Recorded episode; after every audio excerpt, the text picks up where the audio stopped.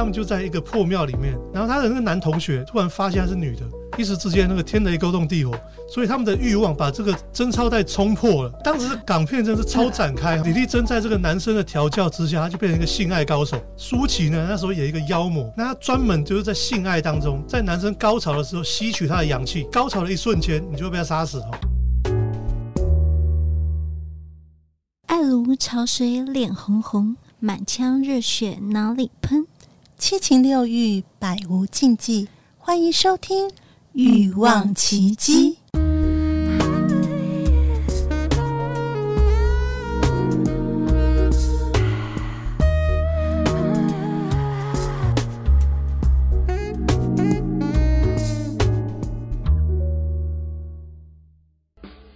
大家好，我是林森北路妈妈桑 Sienna，我推荐《欲望奇迹》。林森北路是酒跟情欲的汇集地，你可以边喝酒边听《欲望奇迹》，在家也可以享受林森北的氛围哦。欲望奇迹由情欲作家艾姬以及韩娜夫人琪琪共同主持，让说不出口的故事都在此找到出口，陪伴你度过有声有色的夜晚。大家好，我是良心情欲作家艾姬。大家好，我是韩娜夫人琪琪。艾姬，艾姬，嘿，第五季了，这这样内容从来没聊过哦，对耶，都没有聊过这个，所以我们今天好好分享一些比较嗯。嗯针对我们 有内涵，有内涵是吧？有内涵，确定吗？确定有内涵吗？就是我有在看，但是我对于这边的深入的知识不是很熟悉，所以我们来聊聊。我们今天聊《高手在民间》，香港三级片的专家带我们重温那些情欲的年代。OK，我们欢迎来宾，隔壁老王跟大家打声招呼。大家好，我是老王。来喽，Cheers！香港三级片。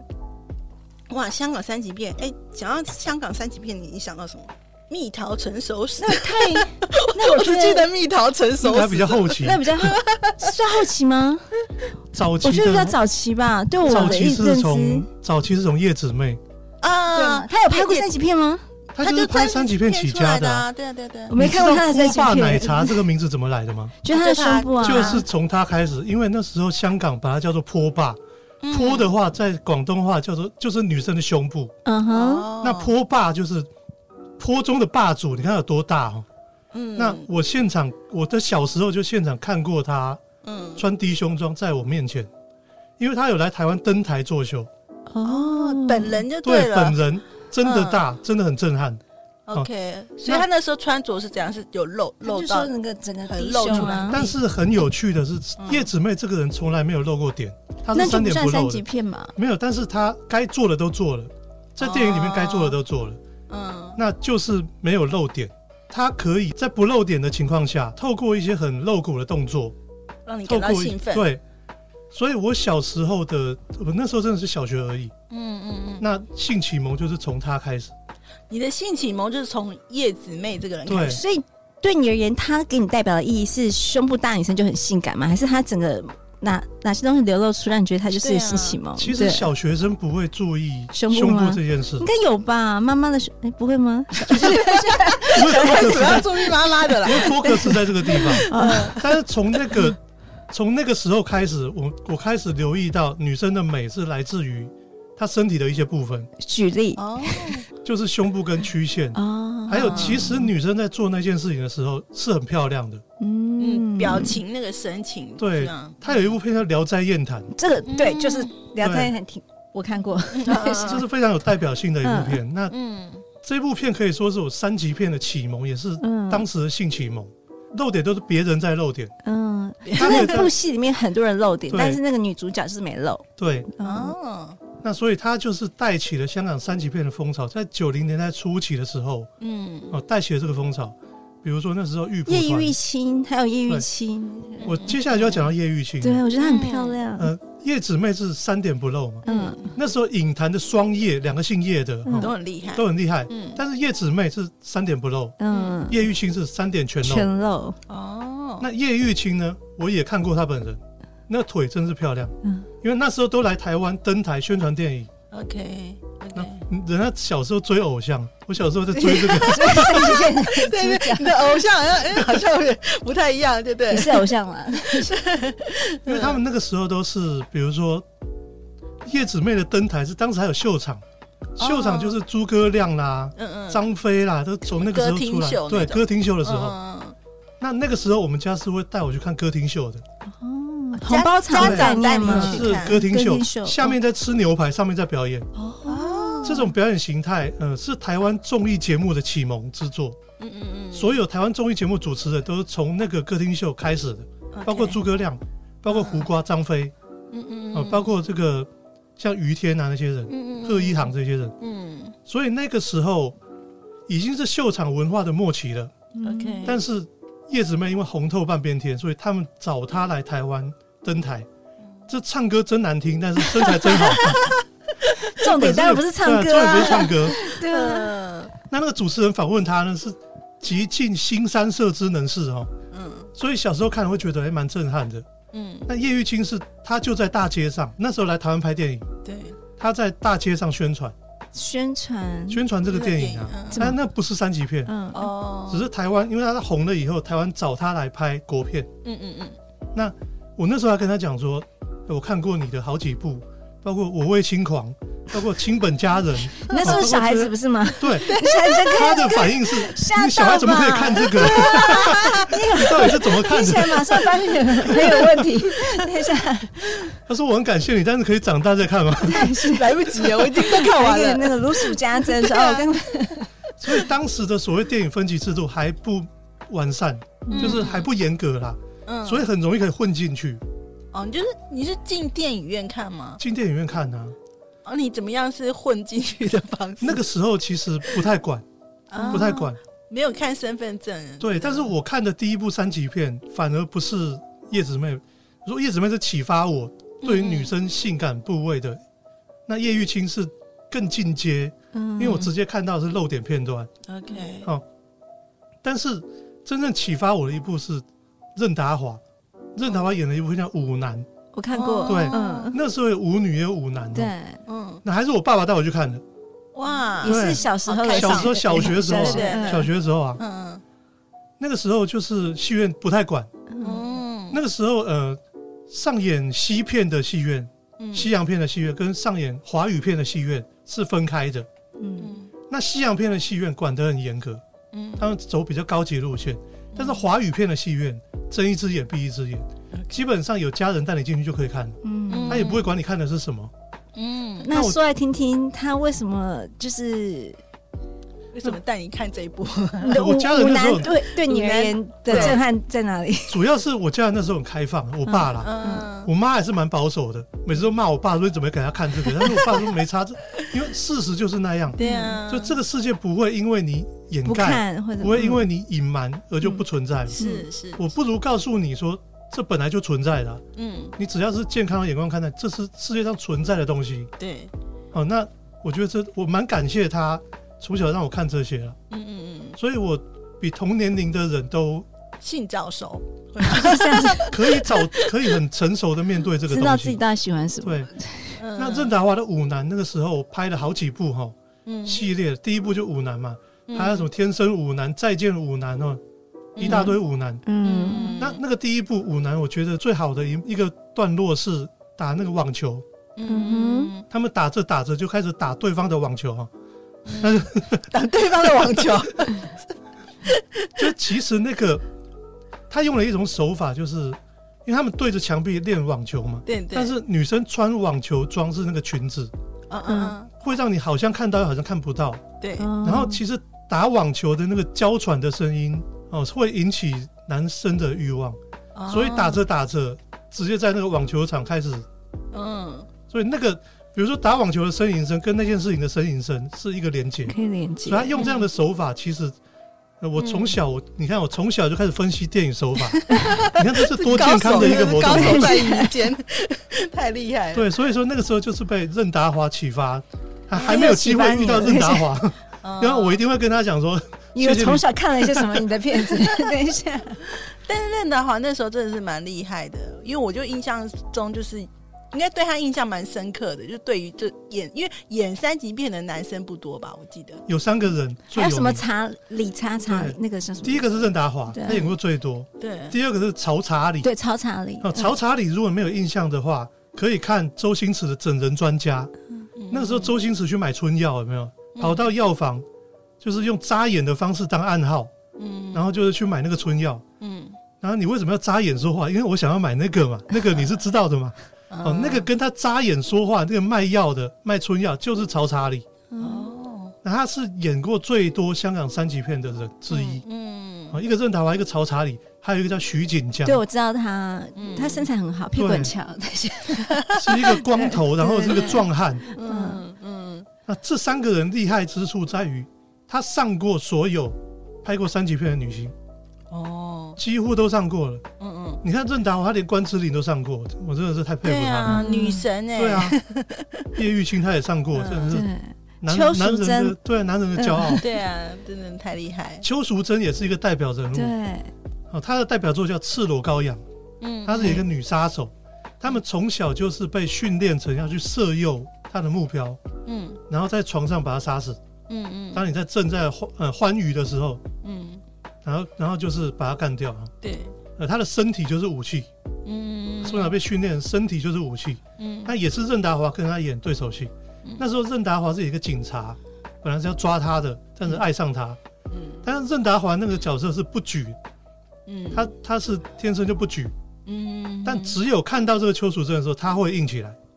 哦，他是唯一可以让他硬起来的人。所以你看那时候的港片，这是什么什么设定？真的是对，那个时候的港片真的是个导演是王晶吗？就是王晶，果然，邱淑贞就是王晶带出来的。呃王晶那个时候就是三级片，其实呃一般人想到王晶就想到三级片。嗯，其实王晶这个人，他是一个跟风的专家，他根本不是只拍三级片，赌神赌什么系列都是什么都对啊，他是现在流行什么就拍什么，嗯，人家拍什么红的他就拍什么，就很商业的那种，嗯。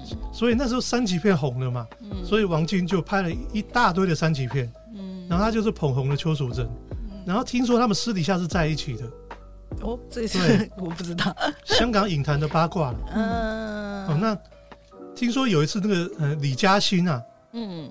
另外一个港星，他说漏嘴了，哦，就是王晶可以为邱淑贞付出一切，为什么？她就对她男朋友讲说，嗯你为什么不能对我好一点之类的。嗯结果这个是这个音频啊流出去，，OK，所以间接证实了，好像王晶当年就是跟邱淑贞是在一起。的。嗯哼，哦，对，但这是八卦，但是那个女明星跟导演在一起，导演一定会很保护她，所以邱淑贞一样也是没漏点的，嗯，他一样是透过他的他只露给导演看，对，唯一看过他露点可能只有王晶本人了。嗯，但是他他们厉害的地方就是他可以透过他的肢体，真的传达出性感。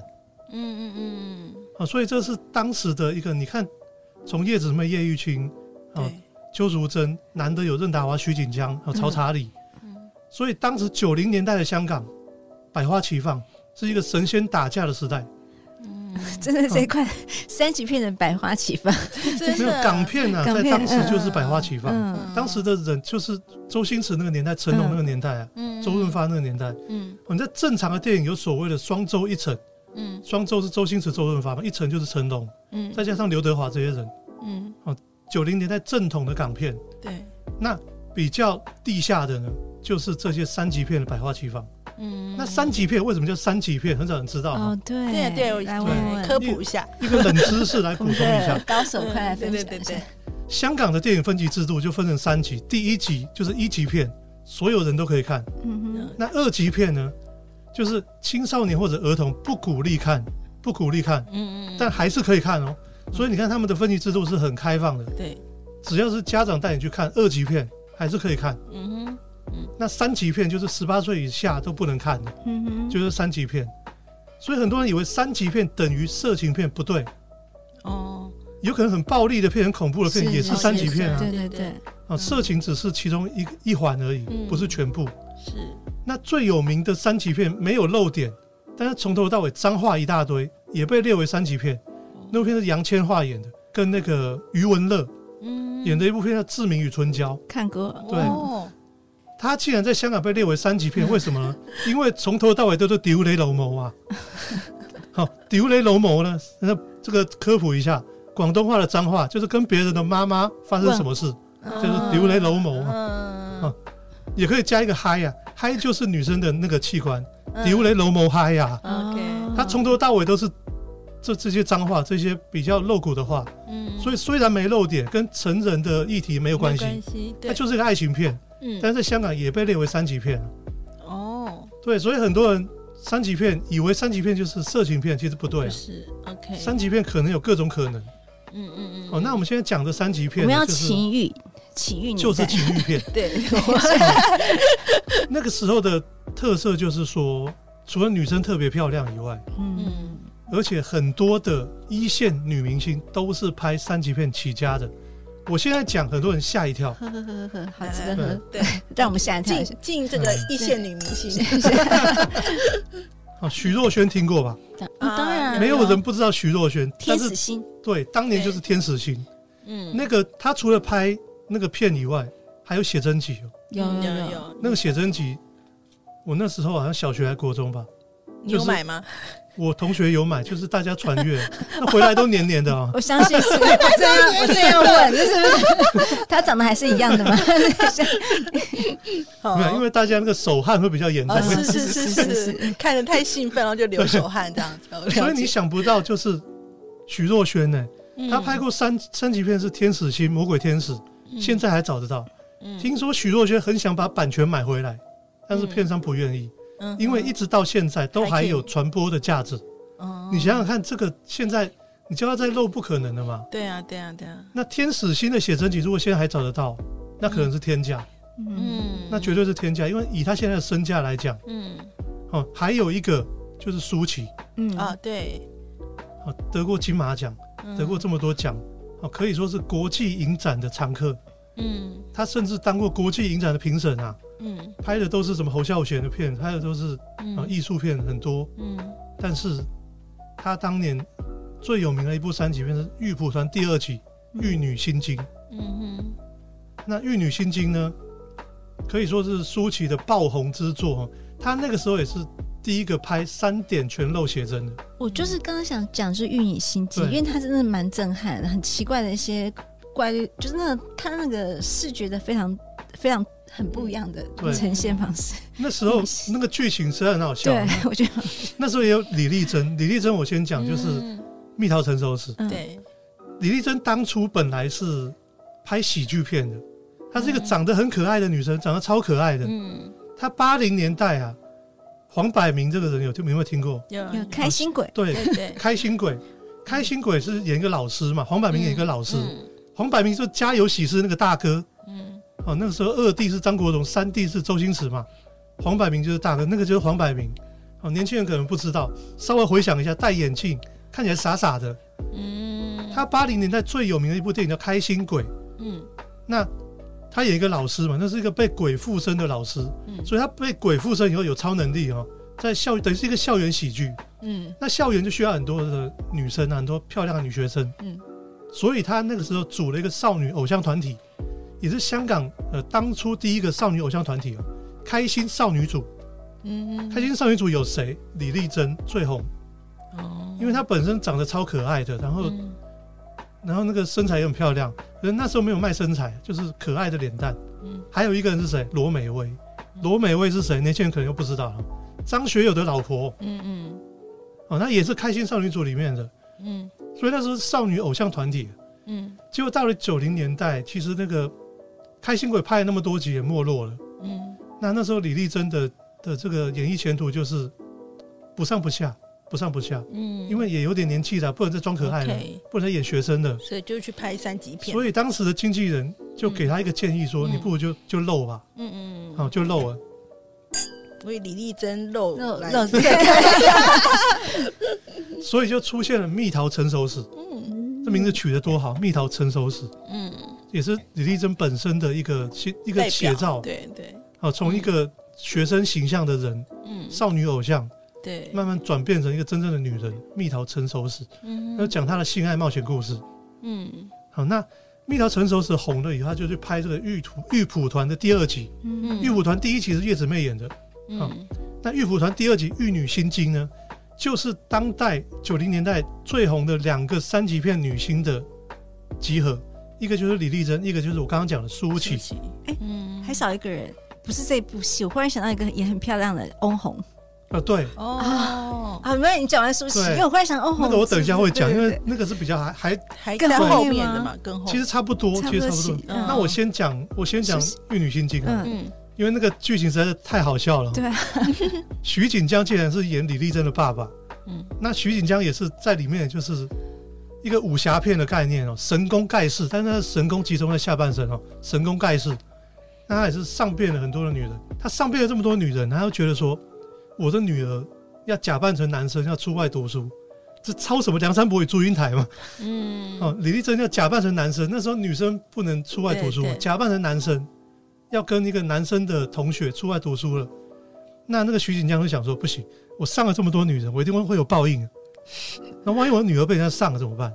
嗯所以呢，把这个女儿绑上贞操带哦。所以那李丽珍就假扮成男生，然后绑上贞操带去读书了嘛。嗯那有一天，就是在他们的路途中呢，他们就在一个破庙里面，然后他的那个男同学突然发现他是女的，因为那个很撩人的睡觉的姿态啊。嗯那一时之间，那个天雷勾动地火，所以他们的欲望把这个贞操带冲破了，冲破了贞操带 什么剧情？对所以当时的港片真是超展开哈。嗯嗯所以李丽珍在这个男生的调教之下，他就变成一个性爱高手，嗯变成性爱高手。哦，那打开他这个开关了。嗯那舒淇呢？那时候有一个妖魔，这个妖魔啊，他练的玉女心经可以雌雄同体，但是他以这个女生的形象、美女的形象出现，那他专门就是在性爱当中，在男生高潮的时候吸取他的阳气，所以你在高潮的一瞬间，你就会被他杀死哦。他吸取了阳气，他的法力会越来越强。哦，这玉女心经是这个这个东西，哦，是一个性爱宝典，就对了。透过性爱呢，男生高潮的时候那个阳气来提升他的功力，后来就看上徐锦江，就看上了他，那到最后就是被他害死了嘛。嗯。那李丽珍读完书回来，发现爸爸被害死了，哇，整个整个小镇、整个村庄变成一大堆的男生死于非命哦，嗯所以他就决定用他的，嗯，我刚刚说他已经变成一个性爱高手了，嗯，武侠片的概念，你知道，对，两大武林高手要对决了哈。嗯。所以他们要怎么他怎么破他的招式，就是他必须用性爱来破他的招式啊。嗯，看谁性爱比较厉害，是这样方。所以他们那个时候最后一幕的高潮戏就是真的高潮戏哈，两个人在八爪椅上面对决。哎、李丽珍跟舒淇全裸交纠缠在一起，这个画面，现在可以看得到这种片子吗？好想看到，这画面现在有多珍贵，你知道吗？对啊，啊，啊。很难他们对啊，在八爪椅上面两个人就开始做，嗯，你不能高潮啊，所以那个时候就 高潮，对，你高潮，你的阳气会被对方吸收，你的最功力会被对方吸收。对，所以那个时候的广告文案、海报上面广告文案，谁先高潮谁先死啊！好妙。哎、对其实我觉得那个时候的这样的片子很有创意耶，就是你会去想象，去就是它其实突破了很多框架。就包括，啊可是包括你刚才讲的，其实雌雄同体啊，我觉得我跟是啊。琪都很想要练一下，因为觉得听到这，嗯，雌雄同体不错，好想要练一下的感觉。对所以他们，但最后当然是舒淇就被打败了，嗯。所以李丽珍就是成功的收服这个恶魔这样子。嗯啊，那个玉蒲团系列其实其实它就是以超展开闻名的、嗯，那后来比较近期有人拍了三 D 肉蒲团，因为也是玉蒲团系列，嗯但是那个时候搭上三 D 电影的流行的热潮嘛，就很立体的对冲过来，对，他们甚至还有还有他怎么怎么去练他的这个九九神功，是把马的马的屌接在自己身上，嗯嗯嗯嗯他就有拥有马的性器官。哦，他拥有最这真的很有长创意。而且对啊，嗯，好妙，对，嗯那有点奇幻，对他奇甚至还可以。装上机关，它还会旋转哦，嗯。就是进去以后还可以旋转，，OK，就是完全把那个诶、古代可以有那个电动按摩棒的概念，所以那个很好笑。所以有有一个有一个西方的影评人，他评论香港电影，嗯我们翻译出来是八个字，八个中文字哈：嗯，尽是过火，尽是癫狂。他用过火跟癫狂来形容港片。哦，嗯所以为什么九零年代的港片好看，就是因为很多超乎想象的东西。我刚刚讲的这些东西，你想得到吗，你做梦都想不到。对啊，对觉得好精彩啊！因为刚才听你讲过一轮，我都想要赶快都找来看看。对有的没看过都会想要找没。错，有些片子是哇，嗯我很久以前看过，但已经完全忘记里面的内容。对我说哇，好想追回来看，因为它是。呃，就是你会有性欲高涨的情的画面，然后有些觉得一些很不可思议的情节，就觉得哇，很有趣，对啊对啊，真的，嗯对，所以超展开一向是港片的特色。展开嗯那为什么港片后来没落？就是因为九七回归以后，大陆是哦，不允许吧？对什么都不准拍啊，嗯，哦。所以三级片也就逐渐没落，嗯甚至连正常的港片都逐渐没落，黑社会也不能拍，嗯。什么都不，能拍啊。以前那个。最有名的黑社会对啊，嗯古惑仔都不能拍啦，古惑仔系列，对啊，嗯。所以港片从此没落哦，因为那个过火跟癫狂已经被压抑住了。哦，所以周润发最近在在韩国去参加影展的时候，就讲说，呃，中国现在紧缩的这些制度，让我们港片的创作者非常无奈嗯嗯嗯嗯啊，所以我们感叹这个时代的变迁。真的真的三级片，所以说我们恭逢其盛啊，是我们那时候也感谢我的家人愿意让我看，在很小的时候愿意让我看这些东西。因为你看不懂，其实多元很懂的 对啊对啊，真的很棒。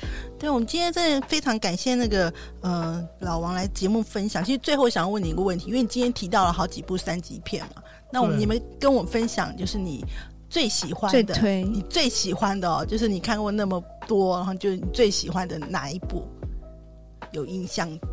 呃，就是我刚刚讲的玉蒲团的第一集跟第二集，第一集是叶子梅，第二集就刚刚我讲的玉女心经。嗯嗯然后我刚刚还有漏讲一个翁虹哦，嗯。翁虹她也是本来是长得很清纯。嗯，嗯。但是她可以去去演一个很，她她的三级片的风格，我觉得是比较比较带一点知性，他没那么下流。嗯。啊，因为他本来本身就长得比较内敛嘛，内敛。他本身就长得很甜美甜美啊。对对啊。对对，所以他即使演的下流，但是他那个甜美的外表，嗯没办法，他很适合去演那种比如说性侵的受害者。他的一个代表作也是我很喜欢一部叫《挡不住的风情》啊，哦，翁虹里面在演一个女主播，然后她的粉丝是任达华。嗯嗯那这个是任达华又是任达华，说任达华他很变态啊，就是 觊觎这个翁虹的肉体，嗯，所以他最后就是强暴这个翁虹。嗯那那个强暴戏也是拍的非常露骨，非常煽情。嗯嗯嗯。那那时候翁虹翁虹就是绝地大反击。嗯。哦，他在被强暴，当然是被得逞之后反击的，所以反过来把任达华杀死了。哦这样的一个剧情。嗯。我觉得那个时候就有那种，呃，女生不一定是受害者。嗯哦，她可以去，她可以去反击。嗯嗯嗯那像叶玉卿另外演过一个叫做《盲女七十二小时》，嗯这部片我看过好，就变成说她是因为眼睛手术的关系，嗯会七十二小时短暂失明。嗯可是在她短暂失明的时候，短暂失明的时候，黄秋生演的变态。当初香港有两大变态哦，啊，变态有名的黄秋生，一个任达华，一个黄秋叉生。烧包。啊，，对，人肉叉烧包。三级片的，对啊，嗯。就是香港两大变态。对。OK 我刚刚讲完任达华，这个黄秋生，对对对，黄秋生就闯进叶玉卿的家里面，反正你看不到，嗯。我就嘿嘿。嗯在那个过程里面，叶玉卿开始慢慢看得到了，嗯。开始反击。OK 啊。所以其实不要以为三级片都是女生，呃，女生被剥削的。嗯。我刚刚讲的这些故事，其实包括李丽珍最后打败那个嗯呃舒淇淇那叶玉卿的反击，翁虹的反击，嗯你可以看到那个时候就已经有所谓女生她是可以有自主性的。对对哦，她不见得是一定是被男生给剥削的这样。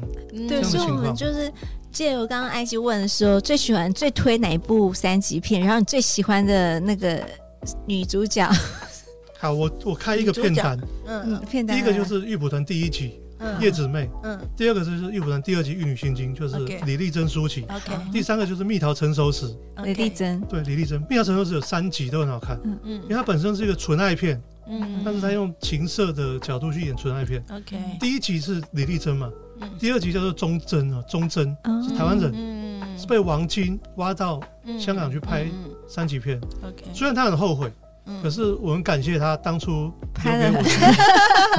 表示很值得去看对哎。OK 那第三集是一个叫做方正的，比较不红啊，嗯芬芳的芳，正义的正。嗯有一个坊间流传是他没满十八岁就拍了，但是无法证实。OK，无法证实。当初陈宝莲啊，就是后来自杀那个陈宝莲，他是演的某一集的玉蒲团。OK，灯草和尚那一集，嗯哼，也不错。可是现在我已经不会推荐陈宝莲，因为讲到陈宝莲，我们感到有点惋惜他。OK，好，因为后来是自杀死掉了。是，我来做一个结尾好了。嗯，除了玉蒲团系列、蜜桃成熟时系列，然后挡不住的风情这些电影之外呢，嗯，我呃再推荐一部叫做《一路向西》。嗯，这个是历史上最后一部三级片。哦，在最后一部，在二零二零一二年吧，二零一二年，如果没记错的话。它是情欲的嘛？情欲的。它是描写一群炮兵团，香港炮兵团呢。哦。炮兵团就是去打炮的团哦。他们一路向西啊，就是到大陆去嫖妓的故事。啊，OK。可是，可是那个有一个著名的影评人讲说，为这部片下的注解叫做“欢场有真情”哦。嫖妓的故事可以拍的这么感人啊，不简单哦。所以他最后一幕就是他跟那个中国的情欲工作性工作者，嗯，有了床上的交流之后，嗯，竟然发现他们蛮谈得来的，然后竟然是发展出感情，在那一一夜里面发展出感情，不是一夜情，是欢场有真情。嗯，那最感人的一幕是他离开了嘛，他不得不离开，嗯，他不得不离开呢，你结束了你就要走啊，那那个女生就有新的客人了，嗯，他刚好带新的客人进来，嗯，那男生要走。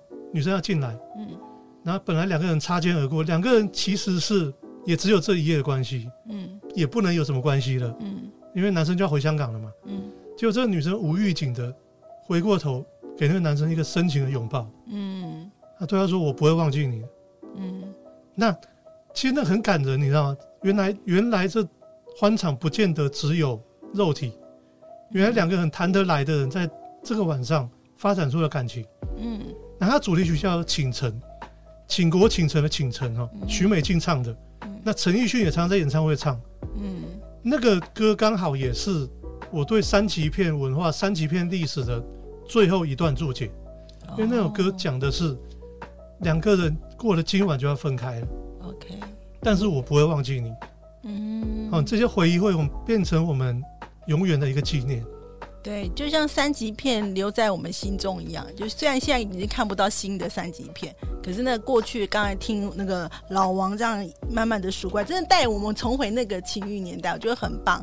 非常感谢老王。那如果你喜欢今天的节目呢，呃，请在 Apple Podcast 留下五星的好评，或是呢你也看过什么精彩的三级片，或是对今天的内容有任何的想法，想要跟奇迹聊聊的话呢，欢迎加入我们的匿名 LINE 社群跟我们互动哦。好，下次再见喽，谢谢大家，谢谢，太精彩。了，谢谢，拜拜，谢谢。哎，等等，哎我别走，待会还有跳蛋呢。哎，sorry，是彩蛋。哎，老王看了这么多三级片啊，那你有没有最喜欢的就是女主角？因为都很正啊。